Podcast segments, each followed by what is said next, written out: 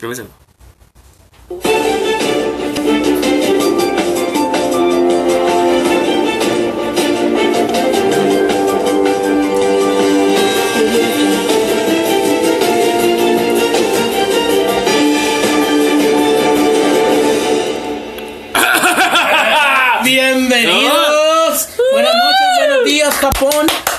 Hola, hola. ¿Eh, ¿Por qué me queda poner solo, perreado?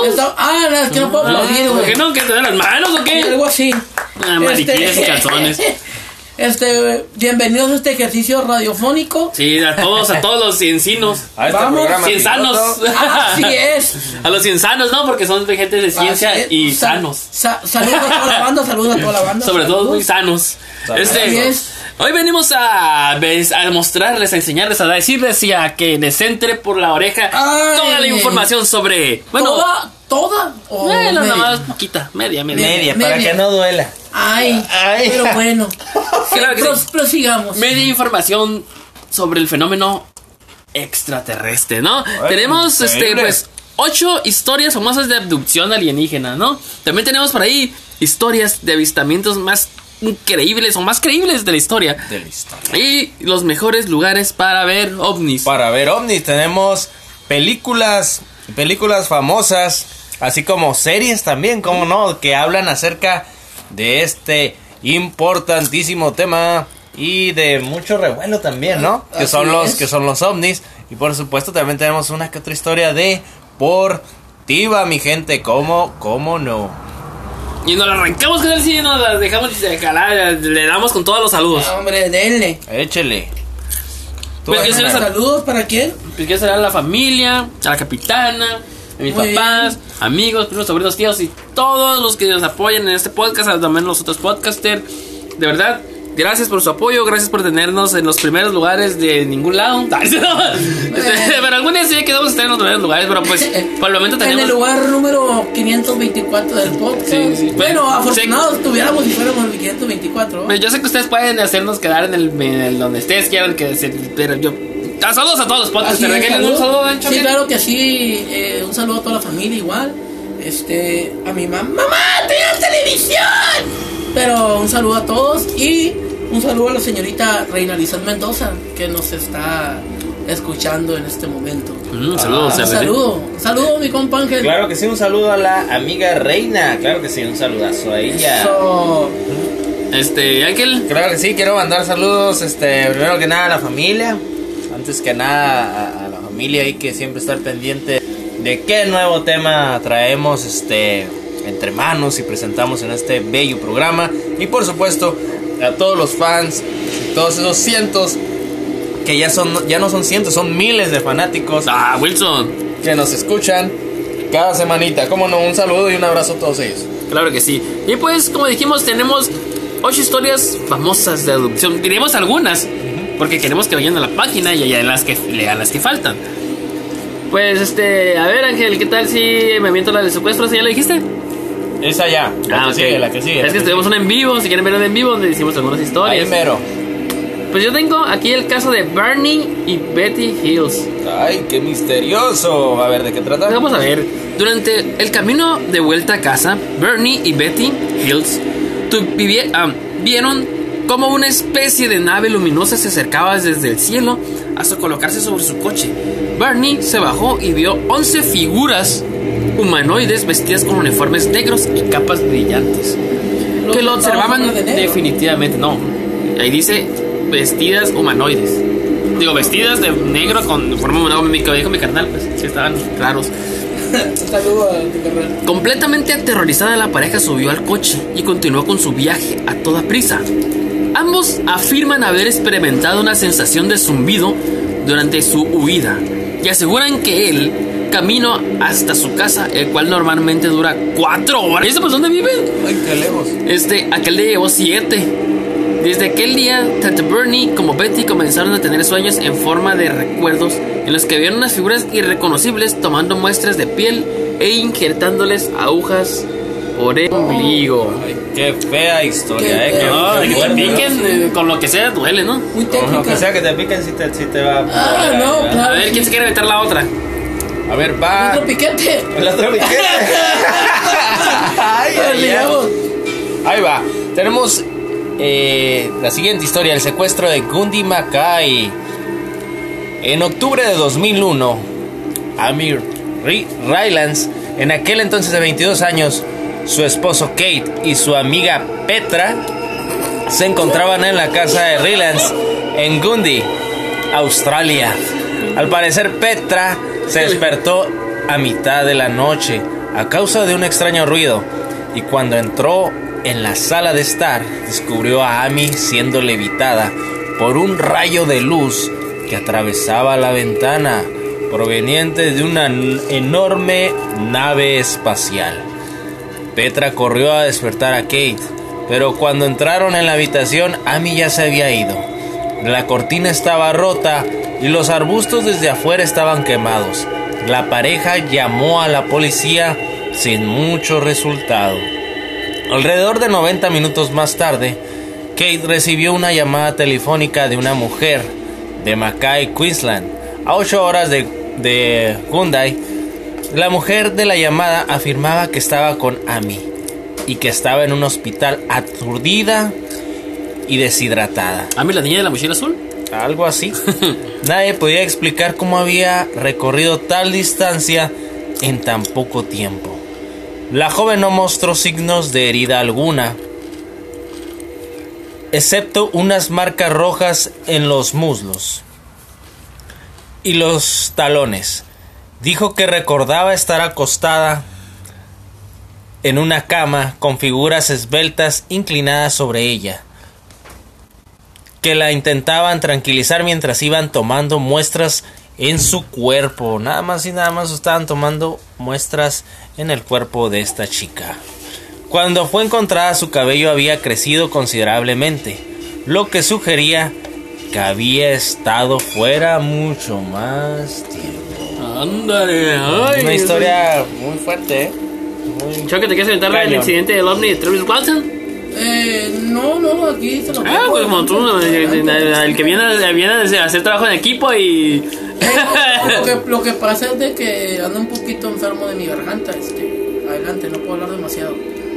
Porque honestamente da bien, tú vas, ah, ojalá que te recuperes pronto, espero que no tengas coronavirus o que... Eh. Y si es mentira, ojalá que sí tengas. Ay. Ah, este, no, adelante, adelante. Ok, bueno, choque. El incidente de ovni, el incidente ovni de Travis Walton. Ahí va. Ahí se los dejo. En noviembre de 1975, seis trabajadores forestales en Arizona informaron haber visto a su colega Travis Walton levitar por un rayo de luz hasta un ovni que se encontraba sobre los árboles. Los trabajadores informaron de la desaparición de Walton solo para ganarse la confianza de la policía, que creía que Walton había sido asesinado y ocultado y ocultado su cadáver por el equipo de trabajadores forestales. Cinco días después del incidente, Walton reapareció alegando que había sido secuestrado por extraterrestres. Recordaba haber despertado sobre una mesa rodeado de pequeñas figuras vestidas de color naranja. Las figuras tenían la piel lisa y las cabezas sin pelo, demasiado grandes para sus cuerpos. Además también tenían ojos marrones, enormes y brillantes. Oh, Al parecer, Walton logró escapar de los alienígenas. Qué pendejos están, ¿no? ¿Qué se supone que son seres superiores? Este, pero luego fue capturado por unos humanos vestidos con uniformes azules, que creo que era la policía, ¿no? Yo, creo que yo quiero suponer que sí. Que le hicieron perder el conocimiento con un gas. Yo creo que era el, el, el gas lacrimógeno, el güey andaba bien drogado. Salieron más peligrosos, ¿no? Este, Walton asegura que lo siguiente el que recuerda fue despertar tembloroso y confuso en una carretera en Arizona. Oh, A ver, ¿qué tal si te, ¿quién quieres decir la de Jesse Long? Jesse la. Claro que sí, este. eh, el secuestro de. Aquí dice el dato. Jesse Long. Jesse Long eh, tenía solo 5 años cuando fue abducido por primera vez.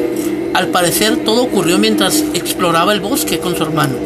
De repente se encontraron con una estructura redonda en un claro del bosque eh, que le apareció una figura alta. Ah, canijo.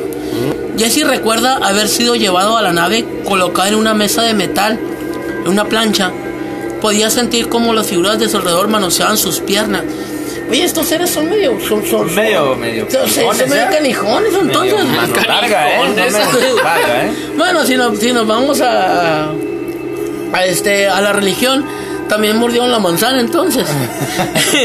también afirmó que fue abusivo en varias ocasiones más durante los más. siguientes años en los cuales han experimentado con él incluso con él e incluso le han extraído esperma para acusarlo con un alienígena.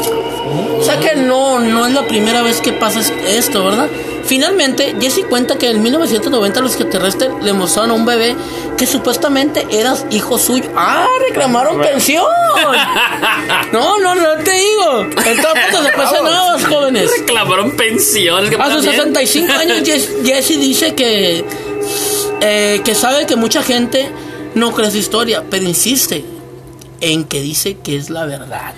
Fíjense, yo sé que le Sí, dije- sigue pasando pensión. El niño tiene como, como 30 años y sigue pasando pensión. Pues, sí. Sigue pasando está, pensión está canijo. Fíjense, yo les dije que les iba a decir un- poquitos, pero le voy a dar un pilón para que vean que soy buena onda. Pilonazo. Tenemos el caso de Hillary Porter. Hillary Porter afirma, sido, afirma haber sido secuestrada por extraterrestres en incontrolables ocasiones a lo largo de su vida. La primera vez ocurrió a los 6 años. Ándale, Está ay. tétrico, el- Ay, los El, extraterrestres. el clima, el clima, el clima está medio trágico. Ay, ay. O sea, el, el ambiente de nosotros Está, está es natural. chilo, está chilo. Es natural, ¿eh? No crean que lo estamos. eh, Pero chilo, es como que las historias y todo está moviendo chido. así es. En incontables ocasiones a lo largo de su vida fue secuestrada. La primera vez ocurrió a los 6 años, cuando una alienígena con aspecto de reptil hizo la aparición en su jardín mientras ella jugaba medio. a media. Mientras ella jugaba, medía algo menos de metro y medio y tenía una complexión excepcionalmente fuerte. Entonces agarró a Hillary y la llevó a su nave. Tra- Fíjense, lo leo así y se oye bien acá. Porter fue desnudada y colocada en una cama antes de ser pinchada por diferentes instrumentos. Y con instrumentos no sé si se refieren a su miembro o a instrumentos. ¿eh? Tras cada secuestro, Porter sufría dolorosas migrañas y algunas veces se despertaba con moretones, arañazos e incluso manchas Ah, de sangre. sí, güey, el pedo. O sea, Su- le gustaba el sexo rudo.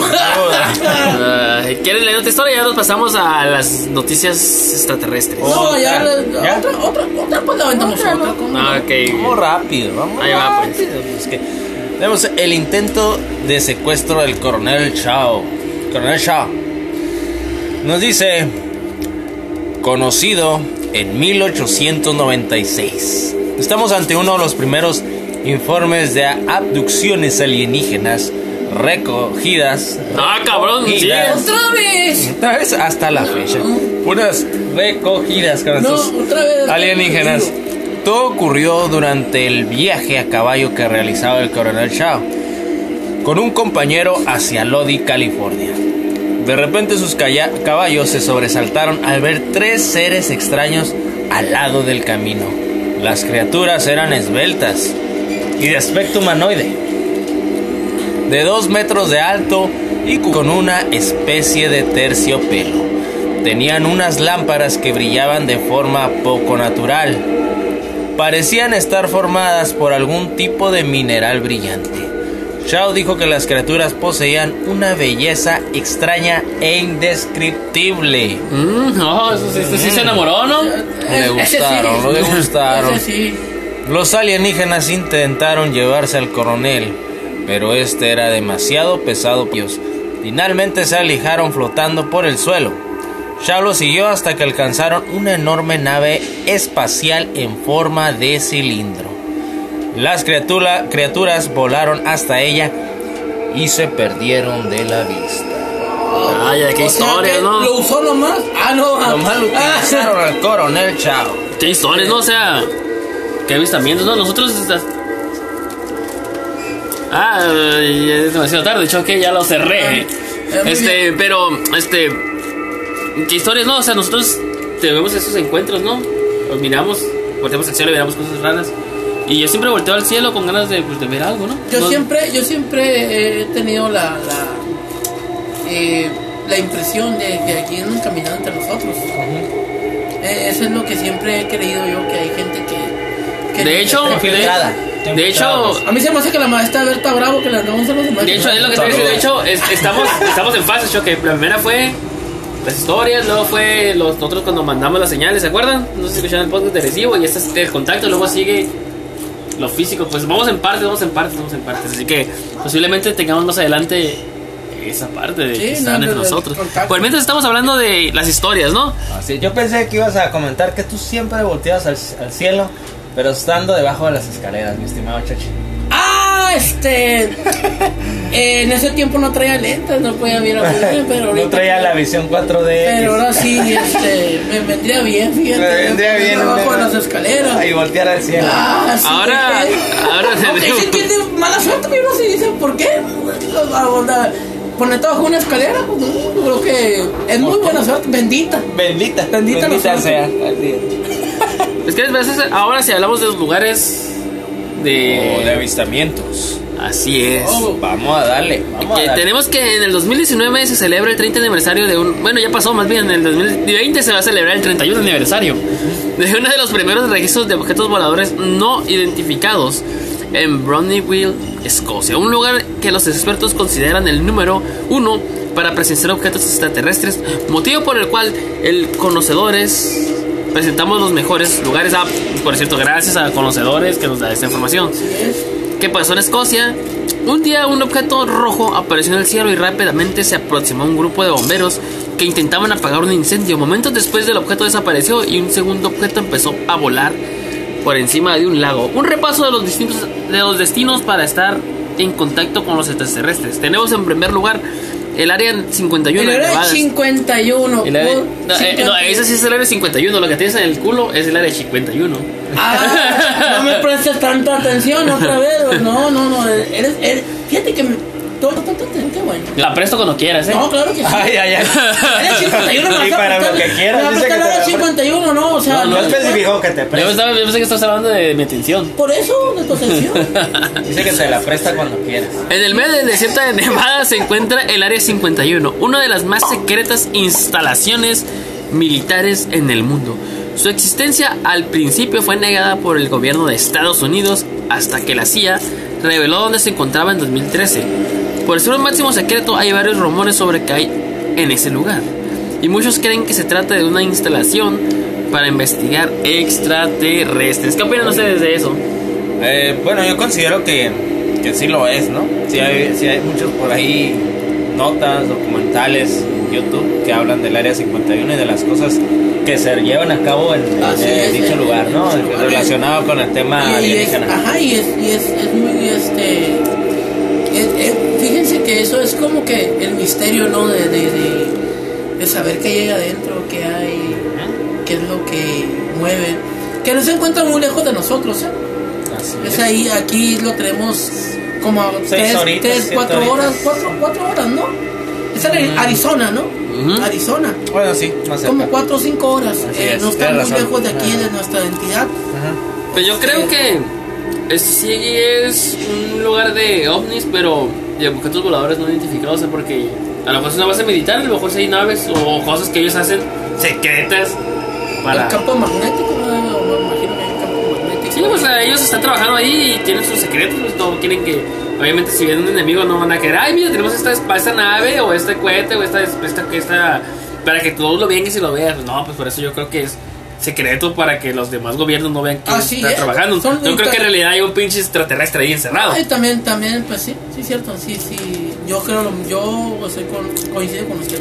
A lo mejor por eso se, se ve tan secreto. Igual y tienen algo, ¿no? Pero yo creo, de un 100% de extraterrestres, yo creo que tienen un 20% hay un ovni ahí, y un 80% es De que, secreto del gobierno. claro. No sé. Eh, qué- re- recordemos también este fenómeno que de hace unos meses, ¿no? De eh, que se viralizó, que muchas personas iban a atacar el área 51, ¿no? Y que se viralizó tan fuerte y se tomó de cierta manera tan en serio que salieron autoridades del área 51 y dijeron que ellos, quien se parara ahí y rompiera con la seguridad, lo iban a atacar, ¿no? Lo iban a atacar, iban a defender ahora sí defender, que o sea, con, con, con, Con armas. este, con armas, entonces. a muerte iba a ser, ¿no? entonces, Pues oye, me estás instalando instalación militar, no te... No, es no, y aparte que pues es una área restringida, o sea, sí, sabes que es una área restringida. Pero pues igual, o sea, también nosotros como, como seres humanos, es la curiosidad de saber qué, ¿Qué hay, no? qué hay, ¿no? Bueno, y en segundo lugar, Ángel, ¿qué tenemos? Eh, Sí, Bumbridge, Reino Unido. A finales de los años 80 y principios de los 90, Bumbridge se volvió conocida por las notorias observaciones de ovnis. Los expertos afirman que este es el mejor lugar para encontrar objetos extraterrestres con más de 300 observaciones reportadas al año. Brunbridge es un pequeño pueblo, pero para quien quiera buscar aliens, este es el lugar indicado. Pues habrá que ir a ver qué onda en Brunbridge, ¿no? Habrá que darnos una vuelta a Brunbridge, Reino Unido, a ver qué tal. También tenemos a Talca, Chile. Si lo que uno quiere es encontrar evidencia de la vida en otros planetas, Chile es perfecto. Ajá. Sí, pues Ay. para ello, ¿no? De- para ver ovnis. Ah, ¿No, ¿No ha sido Tasco? No, no, no, no. Ya que también es uno de los países con más avistamientos de objetos voladores no identificados, este país también tiene uno de los mejores observatorios. Choca, ¿qué te parece si te quedas con Wildfield World de Australia? No, me, eh, adelante, compa, adelante, adelante, adelante. Eh, ahí vamos. Claro, claro que sí, tenemos Wycliffe, Australia. Con mucha actividad de obje- objetos extraterrestres reportada, Wycliffe es la capital ovni autoproclamada de Australia. La mejor época para ir es de mayo a octubre y la historia cuenta que en la Segunda Guerra Mundial los soldados empezaron a tomar notas cuando veían objetos no reconocidos. Desafortunadamente, el libro que escribieron fue robado en 1990. Hace poquito, ¿no? Hace poquito, hace 30 años. Choca, ¿te quieres la- arrancártela con M Triangle de Rusia? Claro que sí. Aquí dice la fuente que el, localizado a cientos de kilómetros de Moscú, en unas montañas remotas, se encuentra este M o que viene siendo eh, Moilokova, el triángulo, el triángulo, pues es un triángulo. Se trata que levantan llenos de historias extraterrestres, artesanías flotantes y brillantes bolas de luz en el cielo. Existe el rumor de quien visite esta zona puede volver con habilidades extraordinarias. ¡Ay! Hay que ir a darle la vuelta a M Triangle Hay que- Rusia. hay ¿no? que ir, Hay que dar las coordenadas. Imagínate, ¿qué tal? Este, si fueras a M Triangle Rusia, ¿qué poder quisieras agarrar de ahí este choque? A Rusia. Que quisieras agarrar de Rusia. Eh, Sí, a poder. aparte de poder, este, una muchacha de Rusia, como no.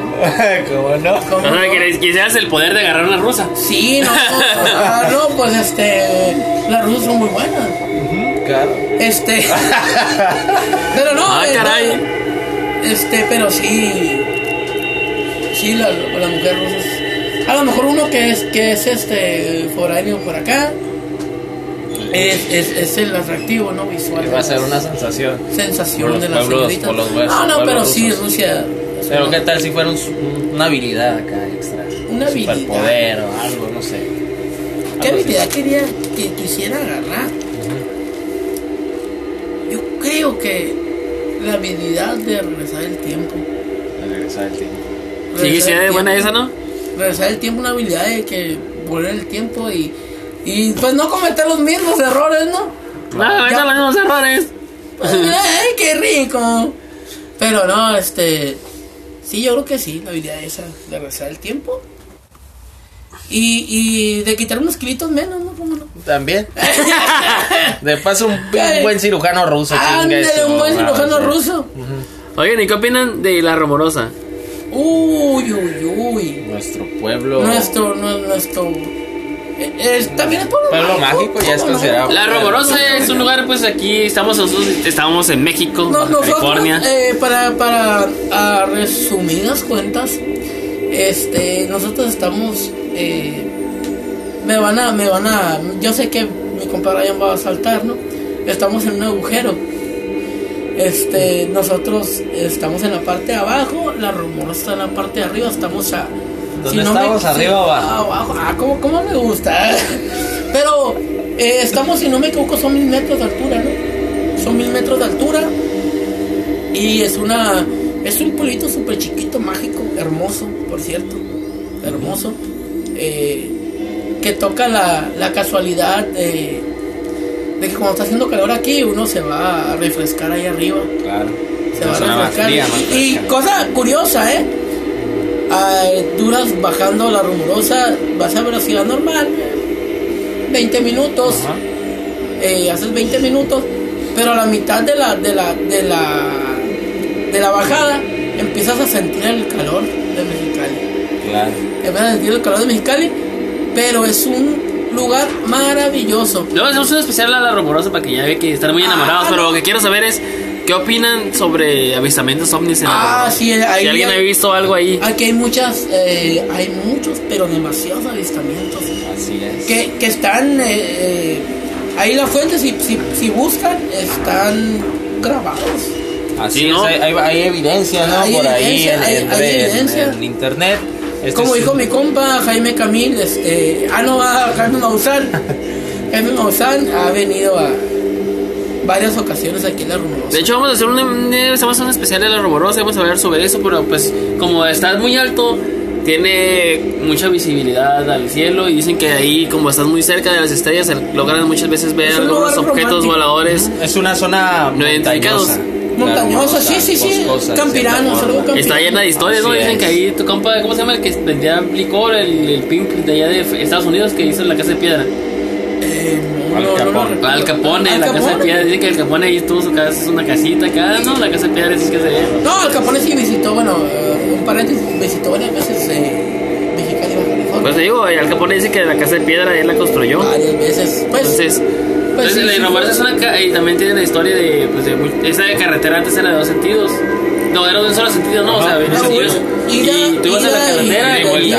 Y, y mirabas los carros tirados a un lado porque si se caían de la de, Rumorosa. de, ¿no? de hecho, todavía están, ¿eh? Sí, todavía hay algunos Todavía restos de sí hay, sí, Sí, hay uno, este, pero ya no como antes. ¿Se acuerdan que antes Sí, ya pasaban no, ahí y que los mirabas ahí? y- Sí, este, pues ya, de verdad, desfortuna de la gente que, que las vidas, pero ya era un atractivo visual para, Sí, era parte para de, los ¿no? turistas, ajá, era un atractivo La neta, la. Rumorosa llena de leyendas, llenas de historias, llenas de muerte, llenas de... Eh, desafortunadamente. Vamos a darles una especial de la Rumorosa Pero y igual, eh, más hay, adelante. sí hay muchos avistamientos ahí. eh, Ha habido cantidad enorme de avistamientos. Eh, por ahí yo eh, leí uno donde, donde sí, sí hay, sí hubo contacto Con- físico con con, alienígenas. con alienígenas, con, que sí bajaron, bajaron, así este Bajaron y tocaron algo. tocaron. Entonces sí hay. Sí hay. De hecho ahí por ahí debe de estar la fuente donde donde hay un el, el- el que el que dijo, el que platicó la historia, donde un suéter está Tiene la mano está la mano. Entonces eh, ahí está. Pero ahí este sí hay muchos avistamientos. Así es, así que localmente este la rumorosa Baja California es nuestro lugar para conseguir un buen avistamiento. Así es. Y no solo de extraterrestres, sino también de todo tipo. Este Sí, sí, sí, y sí. tocamiento también no solo Ah, extraterrestres no, no, como pues. le pasó a este amigo, sino que también podemos tocar muchas cosas. por Ah, no, no, no, no, pues eso sí, y uno va, este, cuando va para aquel lado, y si vas acompañado, pues mucho mejor, ¿no? Así es. Así es. Este, pero alguna historia. Tenemos algunas historias de avistamientos. Miren, por ejemplo, el luces sobre el New Jersey Turnpike en el 2001. Ay, ay. El 14 de julio de 2001, los conductores de la autopista de peaje de New Jersey se quedaron embobados mirando al cielo durante 15 minutos. Justo después de la medianoche aparecieron un montón de luces naranjas y amarillas formando una V sobre el canal Arthur King Railroad entre Staten Island, Nueva York y Carter, Nueva Jersey. Y aquí Vaya. hay una imagen, ¿no? Dice, el teniente del departamento de policía de Carrete Daniel Terrence fue uno de los testigos presenciales, así como otros residentes del área metropolitana, del puente Trunksneak en Long Island y Fort Lee, Nueva Jersey, cerca del puente George Washington. Inicialmente los controladores del tráfico aéreo negaron que ningún ah, avión civil, militar o vuelo especial hubiera podido haber causado las misteriosas luces. Pero el grupo de New York Stranger Phenomenal Investigation, por sus siglas NISPI, afirmó haber recibido datos de radar de la FAA que corroboraron los avistamientos de ovnis esa noche. Así que todos se quedaron viendo algo increíble. ¿Qué tienes por ahí? Claro amigo? que sí. En noviembre de 2004, el USS Princeton, como parte del grupo de portaaviones USS Nimitz, detectó con el radar la presencia de una nave desconocida a unos kilómetros de las costas de California, de San Diego. La tripulación llevaba varios días rastreando objetos que acababan cayendo en picada sobre el Pacífico. Cuando dos aviones de combate FA-18F del portaaviones llegaron a ese lugar, lo que en principio parecía solo agua agitada se convirtió en una sombra de forma ovalada debajo de la superficie. Momentos después, un objeto apareció sobre el agua y no tenía marcas visibles que indicaran la presencia de un motor, alas o ventanas. Y los monitores de infrarrojo no revelaron, revelaron que tuviera ningún escape. Diversos aviones de combate intentaron interceptar la nave, pero esta aceleró a velocidad y apareció en el radar a kilómetros de distancia.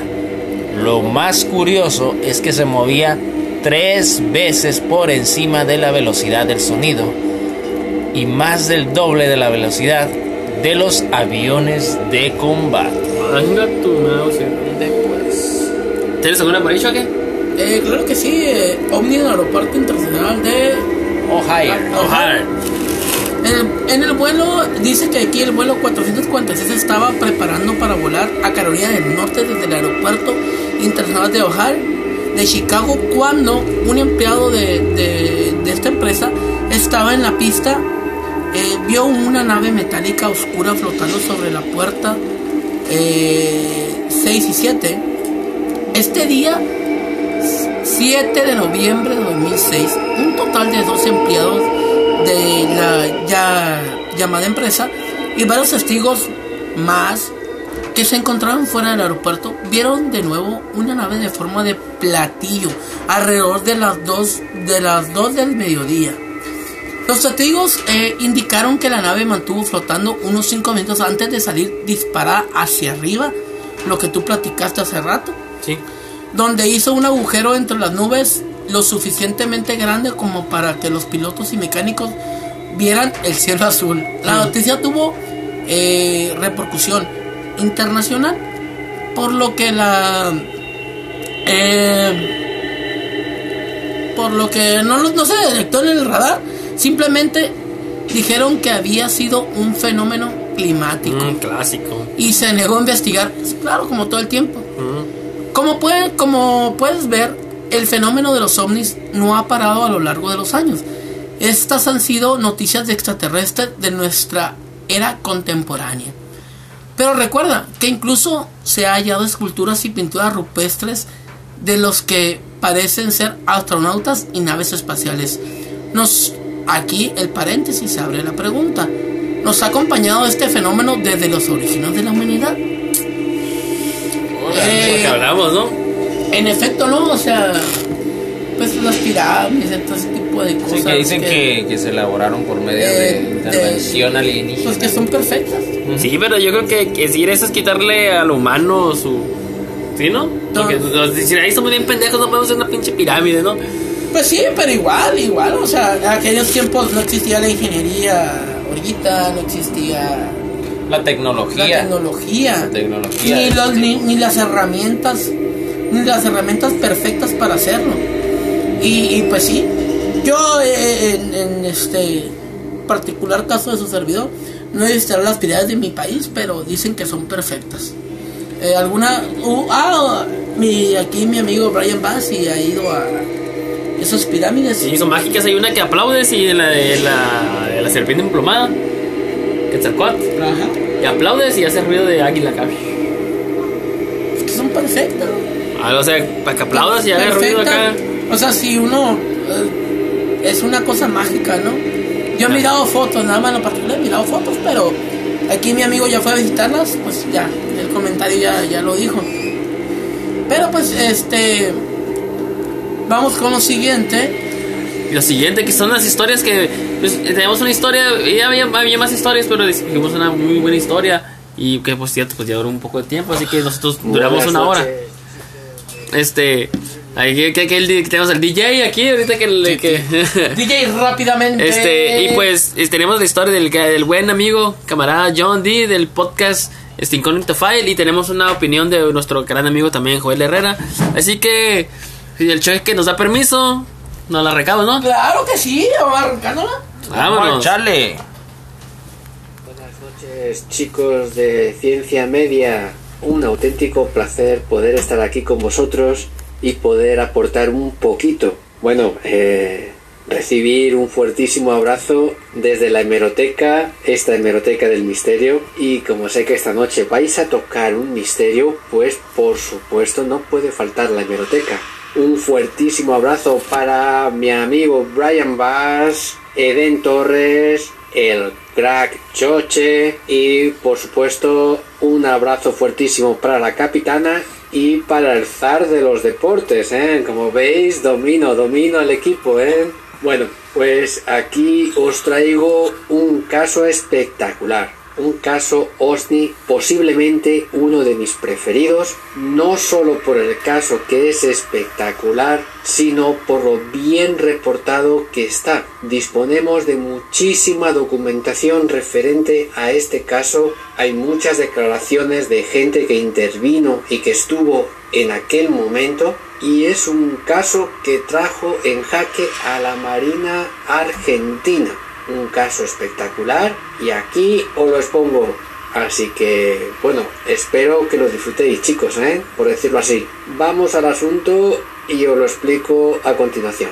Pues mirad, en la tarde del 30 de enero de 1960, la Armada Argentina, que estaba de maniobras en Golfo Nuevo, detectaba un objeto submarino, y digo objeto, porque podríamos decir un submarino, aunque hubo avistamientos, hubo personas que dijo haber visto un submarino o partes del submarino, los profesionales del radar detectaban objetos mucho mayor que un submarino o de los submarinos que existían en aquella época eran objetos enormes, muy grandes. Bueno, pues aquella tarde es detectado uno de ellos, con lo cual el Ars Morature y el Arakin, que son dos patrulleros de la Marina Argentina que están exactamente ahí en Golfo Nuevo, en la costa atlántica, pero eh, esta zona pertenece a la Patagonia. Pues bien, estos dos patrulleros atacan y hostigan a este posible submarino consiguiendo sacarlo fuera del Golfo y expulsarlo aproximadamente unas 12 millas a mar abierto, con lo cual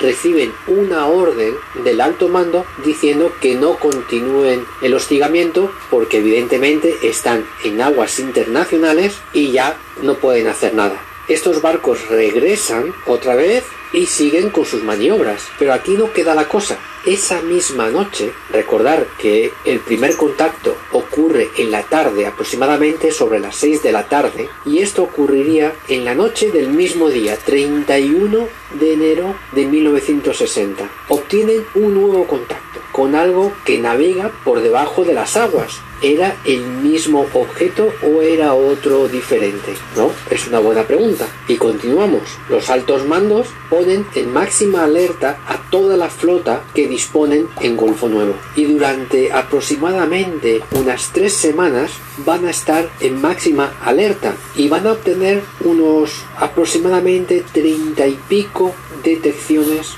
de objetos que navegan por debajo del agua. Hay testigos que dicen haber visto varios objetos y varios me refiero a más de dos y de tres objetos por debajo del agua. Estos objetos, que los vamos a llamar objetos submarinos no identificados, porque realmente no se supo decir la nacionalidad de estos posibles submarinos, ni tampoco se pudo decir qué clase exacto de submarinos era ni nada. Pues bien, durante estas tres semanas aproximadamente atacan con todo lo que tiene, absolutamente con todo, con barriles de profundidad, con torpedos, con torpedos teledirigidos.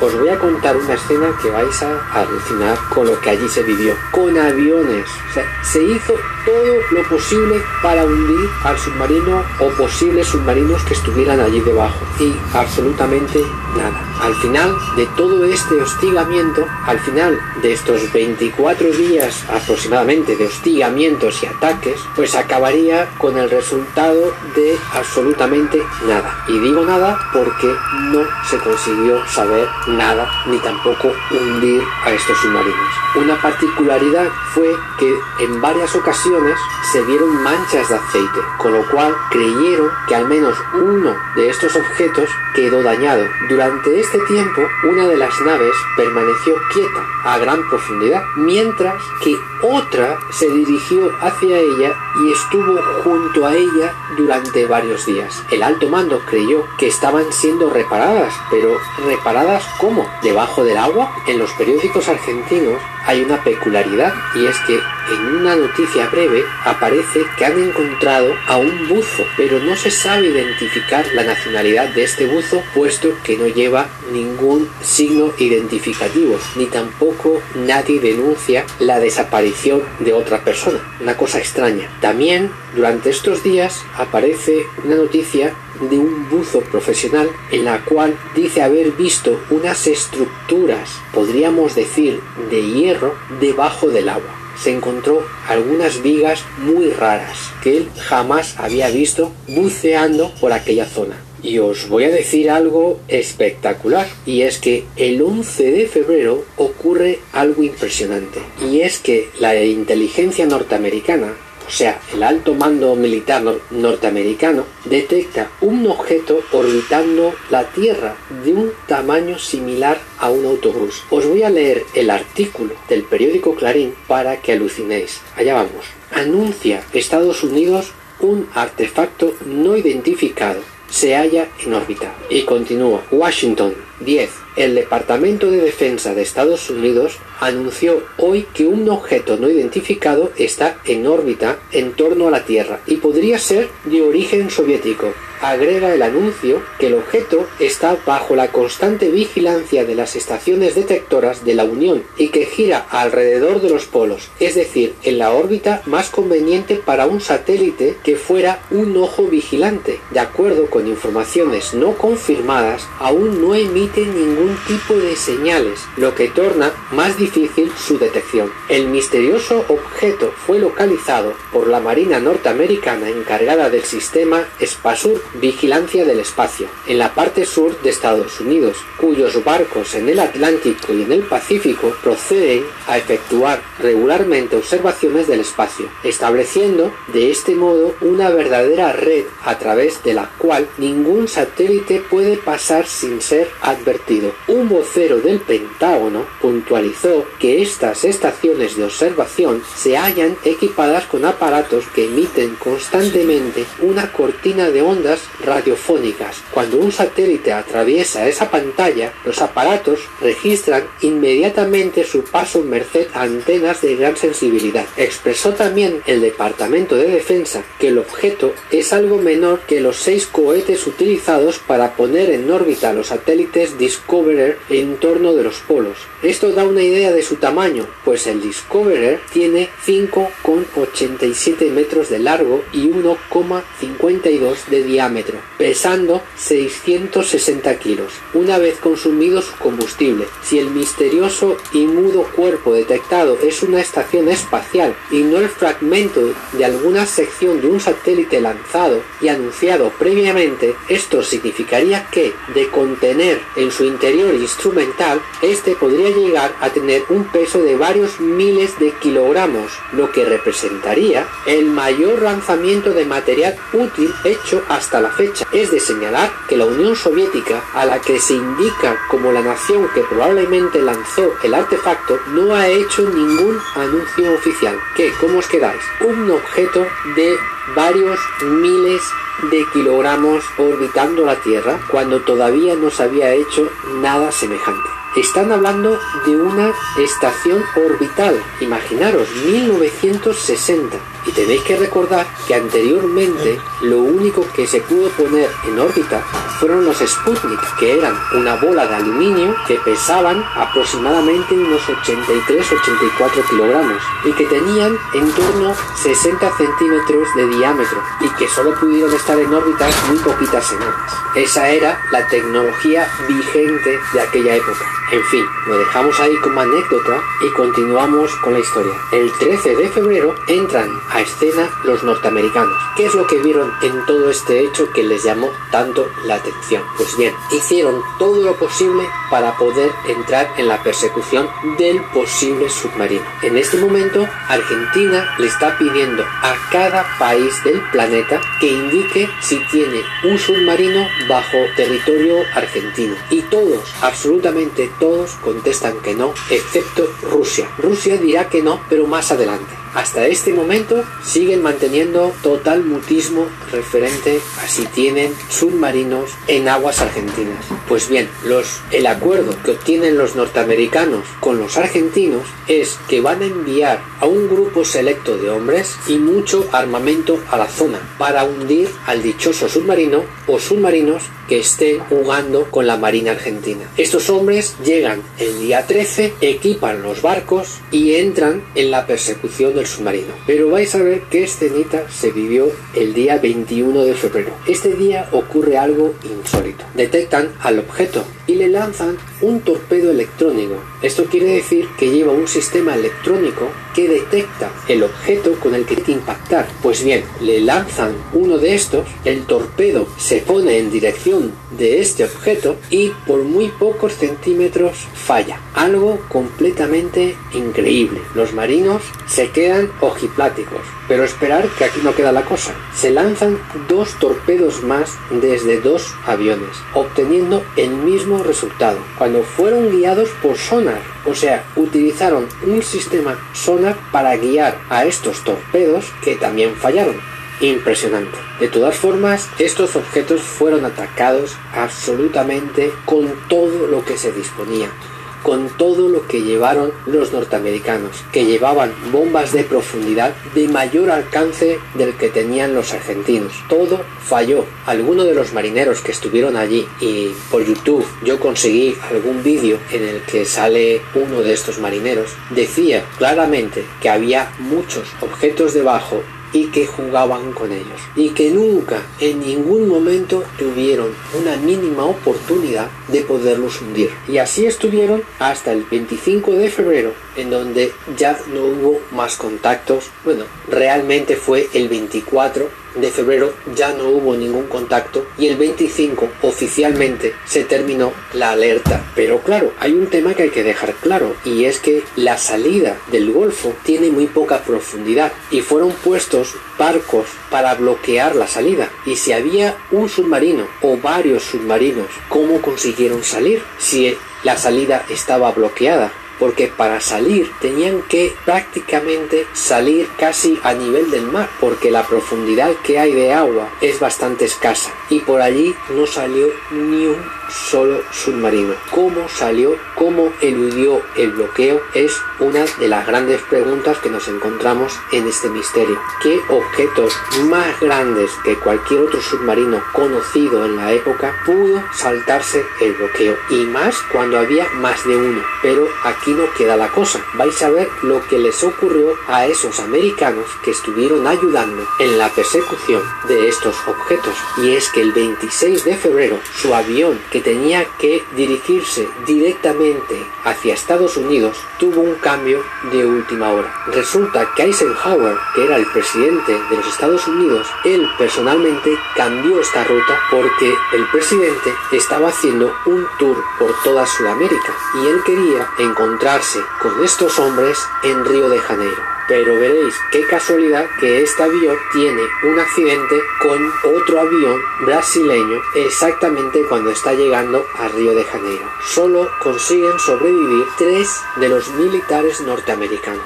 A mí esto me cuestiona si fue un accidente o deliberadamente se eludió un plan porque la información que traían estos militares era demasiado sensible o quizás ya no interesaba que estos militares manejaran esta información. Pues bien, aquí os dejo este caso que para mí es uno de los grandes casos ufológicos jamás ocurridos en todo el planeta y que tuvo en jaque a la Marina Argentina durante 24 días con un resultado negativo al final de estos 24 días.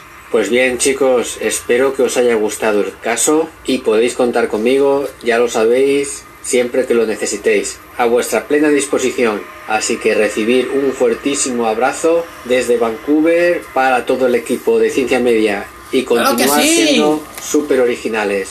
Un abrazo chicos. Chao. Eso yo, eh. Eso.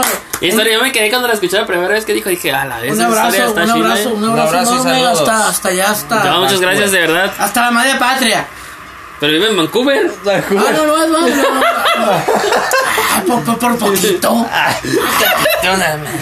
Pues yo, muchas gracias y de verdad yo sé que contamos contigo para lo que se ocupe, de verdad, ánimo y Y ahí Muchas estamos, gracias, estamos, muchas muchas gracias gracias. por eh, enorme, un saludo enorme, un abrazo y gracias por, por seguirnos. por compartir este. Eh, eh, esta gran historia. Pues esta fue la historia OSNI, no fue, o sea, un objeto submarino no identificado, porque no todos son los ovnis. Y eh, aparte de una historia, tenemos también un punto de vista de nuestro gran amigo Joel. A ver, Joel, échale, de un punto de vista muy especial del muy buen Joel. Échale. ¿Qué onda, Brian? Fíjate que eh, desde que era niño siempre he sido un niño con un chingo de imaginación y siempre me ando imaginando pendejadas todavía. Y resulta que, pues siendo niño, adolescente, en algunas ocasiones escuché la historia de, de lo que le iba a pasar a nuestro, el verdadero final del planeta Tierra, que es cuando el Sol este, se extinga y empieza a quemar todo su, su combustible interno y empieza a absorber a todos los planetas de la órbita así cerquitas. Entonces, pues por ende la Tierra pues iba a quedar achicharrada. Entonces de ahí me surgió este de eso de los ovnis y todo. Obviamente si es pinche tecnología bien avanzada, la verdad jamás en la puta vida este se acercarían a, a con nosotros a tratar de comunicarse. No, no creo que es que sea así de hola venimos y ah qué onda güey, ¿cómo estás? Eh, no creo, no, no creo que suceda así. Porque si tiene una pinche tecnología para viajar a, a años luz, a la velocidad de la luz, pues nosotros qué tenemos de interesante, güey. Somos unos pinches simios, la verdad. O sea, para, para alguien con esa tecnología, pues somos unos chimpancés, o sea, pues, como para estudiarnos como animales, pues tal vez. Pero, o sea, imagínate pues, Ahí fallas explorar técnicas, toda la diversidad del universo. Es que se le secó la garganta, Es estúpido Así este, es. generar un contacto nada más para compa. ver qué onda con nosotros. O sea, pues no, no tiene, sí, o sea, no tiene lógica. No tiene lógica esos güeyes. Bueno, ya me estoy enredando mucho. El hecho es de que, digo, pues estos güeyes no van a venir por uno para, ni para conquistarnos, o sea, tienes esa pinche tecnología, eres dueño del universo, cabrón, o sea, puedes irte a donde quieras. ¿Qué chingo va a ser este planeta miado, güey? O sea, si uno aquí con, con las limitantes, o sea, vamos suponiendo que el día de mañana, Brian, en tu pantalón, eh, o en tu cuarto, más bien, porque no están aquí en el pantalón, aparecen 15 millones de dólares. Lo menos que vas a hacer va a ser gastarlos ahí en tu barrio, la verdad. Lo primero que vas a hacer, te vas a largar a Europa, a Cancún y un chingo de helados, pero lo menos que vas a hacer va a ser quedarte en el barrio. Pues así esos güeyes. O sea, ¿tú crees que van a andar aquí en un pinche planeta miado? Pues no, van explorar a otros. Entonces la teoría que a veces yo creo Perdón, perdón, amigo. Y a donde le gusta mucho. Al establo y a la casona. Ahí se lo va a gastar. Eh, este, claro que sí. Lugares, lugares de... No, no, no, no, no. no. Donde- No, pero como él dijo, Donde trabajan damas finísimas. Pero como dijo Joel, no voy a ir a lo culero, voy a irme a lo chido, voy a irme a Hong Kong, a lo chingón, ¿no? Pero ahorita, ¿dónde fue? A la casa ¿no? De ahí viene. Sí, sí, gan- ganando el mísero sueldo que tenemos, qué- nos gastamos quémame. todos ahí. Ya, ponle imagínate play. 15 millones. Échele, mi compa, ya. es la siguiente. Yo creo que nosotros, es una teoría como para que escribir un libro, qué sé yo. Nada de lo que tú y yo vemos y percibimos como sociedad ya nada existe. Hace años que ya acabó, el sol ya nos absorbió y todo esto nomás es un bucle temporal. O sea, es que se repite. es un círculo que se repite. Somos reflejo nada más de lo que un día fue. Entonces, todo esto ya pasó y nada más está volviendo a pasar. O sea, todas las épocas convergen en, con una ilusión óptica de luz. Porque creo, o sea, ya ves que el sol y todas las cosas que vemos en el espacio, su luz tarda en llegar en la distancia que está de lejos. O sea, Por ejemplo, la luz del sol tarda 8 minutos y bueno, así, varios ejemplos. Entonces, si tú o alguien de una galaxia millones de años luz tuviera un super telescopio que no existe, nomás es una metáfora, que pudiera ver así hasta aquí, hasta como estamos ahorita, y si está a 100, eh, mi- eh, 100 millones de años luz, pues va a ver cómo estaba la Tierra hace, hace 100 millones de años atrás. ¿Me explico? Eso ya me imagino que ya lo saben. No soy maestro de física ni nada, pero creo que a mí eso, eso no- del, del espacio siempre me ha gustado. Entonces, ya para que compagine bien mi pinche teoría fumada, es de que nosotros ya pues somos cosas que ya pasaron, somos nada más reflejos de una luz que estuvo y no sabemos pues únicamente este las cosas que se ven en el espacio son sondas que manda la humanidad que alcanzó a librarla y se fueron a otro planeta y vienen a estudiar como parte de su legado historia pero es una sonda nada más que está viendo y nos está viendo cómo estábamos hace el tiempo. ¿Sí me, explico? Está chingona mi teoría, boca no, cabrón. Te mando un saludo. Y este, a ver si te sirve. Ah, ¿cómo no? Muchas Claro que sí. gracias, muchas No, gracias. Joel, lo que sea, cualquier Muchas cosa que sea de ayuda, pues es buena. Este, pues, este, no sé, pues ya, ya para terminar teníamos pues unas películas que ver, ¿no? Pero ya si quieren ver unas buenas películas, ya nos recomendó todas las que íbamos a decir, las dijo Armando, y si no, pues vamos a hacer una continuación y vamos a seguir con este Así tema que al parecer... Pues, Este- de mucho donde cortar. Sí, porque nos, por Así ejemplo, es. queremos hablar un especial de las rumorosas. Es, un tema muy extenso. A ver si podemos ir a grabar en vivo para allá. Claro. A grabar en vivo. De para la que sierra, vean. desde la mismísima sierra, chingado. Para que vea. ay, Campirano el pedo.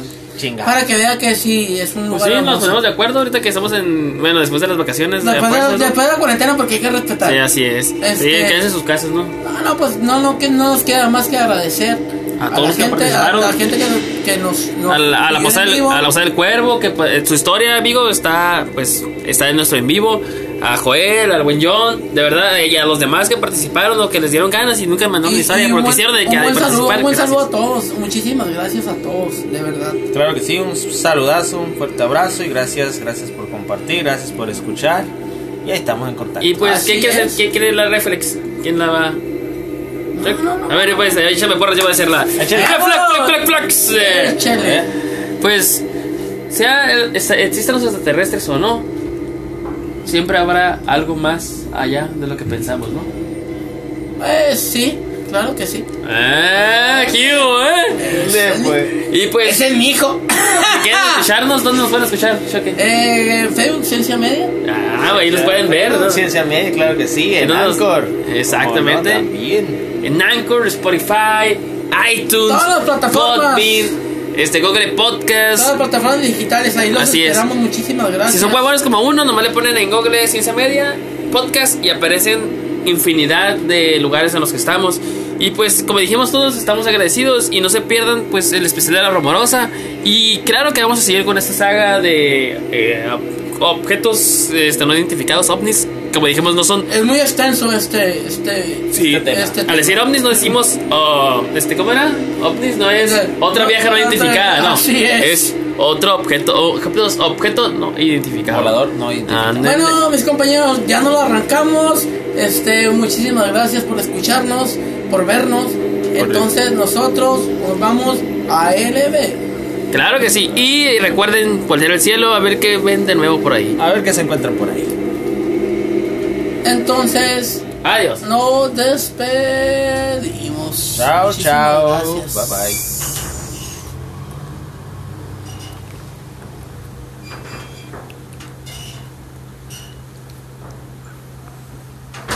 A ese clima se pone feo, ¿no? Uy, que. uy. Se está viendo como que ándale. Uy, qué buen, qué buen clima para hacer un podcast de ovnis.